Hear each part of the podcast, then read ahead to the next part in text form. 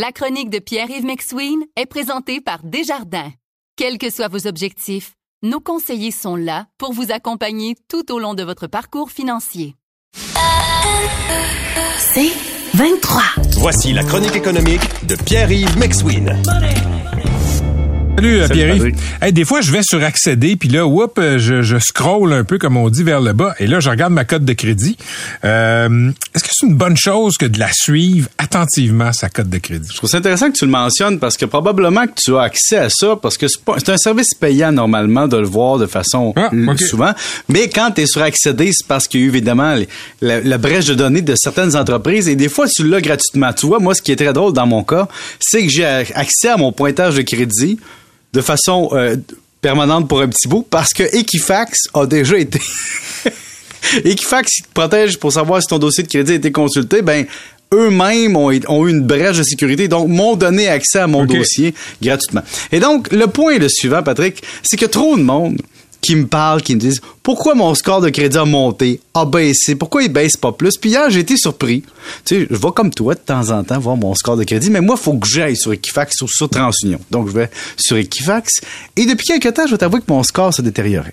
OK. De façon constante. Pourquoi? Pas parce que je suis une mauvaise personne, pas parce que je suis viré sur le top, pas parce que j'ai une coupe longueuil. Non, non, non, non.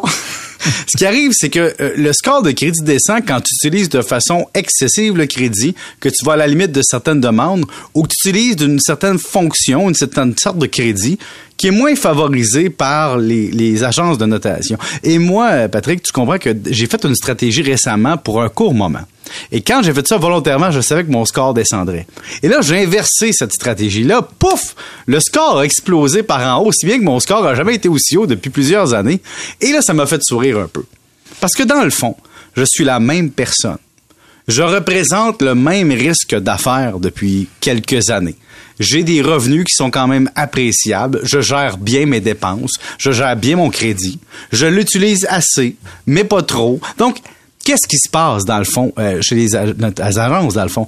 Et là, quand je regarde chez Equifax dans le fond, la ligne que tu veux toucher, c'est le être plus que très bon, c'est d'être excellent. Tant que tu es dans l'excellent, ce qui est la majorité du monde, tu vas te retrouver sans problème de financement. Quand tu vas te faire financer, tu vas avoir des bons pointages ou des bons taux d'intérêt proposés. Mais là, j'ai un, saut de 12% à la hausse, puis là, je dis, garde, ça n'a aucun sens. Allons fouiller. Mais tu peux pas fouiller, Patrick, parce que c'est opaque. C'est ça qui est drôle. mais tu sais pas, c'est-à-dire que ta cote s'est améliorée, mais tu sais pas pourquoi. Ah, je sais pourquoi. Parce que je suis passé d'une marge de crédit hypothécaire à, à fortement utilisée à un financement hypothécaire régulier. Et donc, mon niveau de risque change pour euh, les pour ce qui me cote, hein, me donne une note. Mais dans la réalité, je suis la même personne.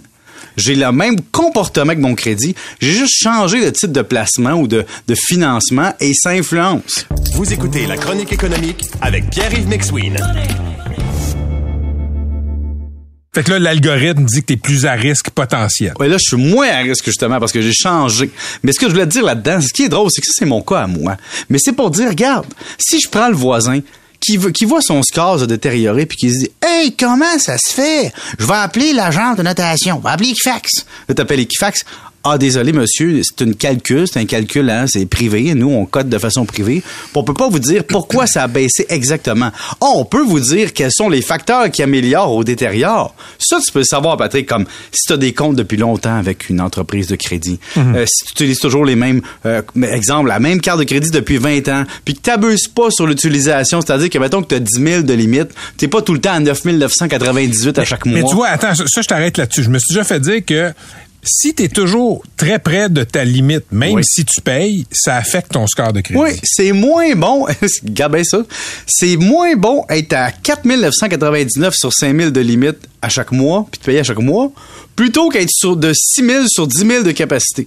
Donc, faut, dans le fond, c'est est-ce que tu vas à la limite de ce que tu as demandé? Est-ce que tu demandes souvent? Est-ce que tu arrives en retard? Donc, il y a plein de facteurs. Mais moi, je vais te mettre ça à l'envers. Je trouve que ça devrait être complètement revu, ça. Parce que techniquement, là, moi, si je vais à la banque et on me dit, ah, ta note est de 798 sur 900, je peux-tu savoir pourquoi? Tu sais, je veux dire, tu me notes, là, puis tu me dis pas pourquoi. C'est comme si j'arrivais devant mon prof de secondaire 5, puis je disais, excuse, j'ai juste 90 à l'examen, comment ça, d'habitude, j'ai 95, ben il dit, ah, c'est une méthode de correction qui m'est propre, mais sache que si tu as une bonne réponse ou un bon comportement en classe, tu as des meilleures notes. Oui, mais pourquoi tu m'as baissé? Je te le dis pas. C'est un peu comme si tu arrivais chez ton assureur, tu te dis, ouais, je voudrais m'assurer pour la vie. Oh, toi, tu es un facteur de risque. Comment ça? Je te le dis pas, mais selon notre algorithme, tu es une mauvaise personne. Et donc, je comprends qu'il y a des facteurs qu'on connaît, mais je trouve sincèrement que au-delà du secret professionnel d'Equifax et TransUnion, moi, comme personne qui est notée par ces entreprises-là, qui donne des références à ma banque ou à mon institution financière, je devrais avoir le droit de savoir ce qui se passe. Sinon, c'est quoi la valeur de ta notation si le client je sais que c'est pas moi le client, c'est la banque. Mais quand c'est que moi, comme personne analysée, j'ai pas le droit de savoir exactement dans le détail ce qui se passe. Fait qu'il y a une part d'ésotérisme dans le calcul. Ben, il y a une part de secret professionnel ou secret privé de l'entreprise. Et je vais aller plus loin. Il y a des gens qui, chez TransUnion, ils ont une note. Chez Equifax, ils ont une autre puis c'est assez, il y a un écart, tu sais. Hmm. Pourquoi? C'est parce qu'il y en a qui vont chercher des données à une place, puis qui reçoivent pas les mêmes données que l'autre place. Donc, ça a une valeur quelconque. Mais paniquez pas comme un sphygmomanomètre sur votre pression artérielle. Comme un quoi?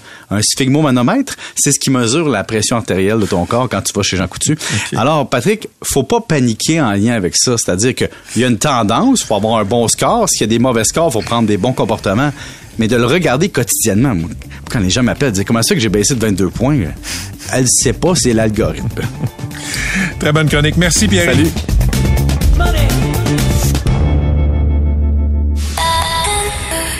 C'est 23.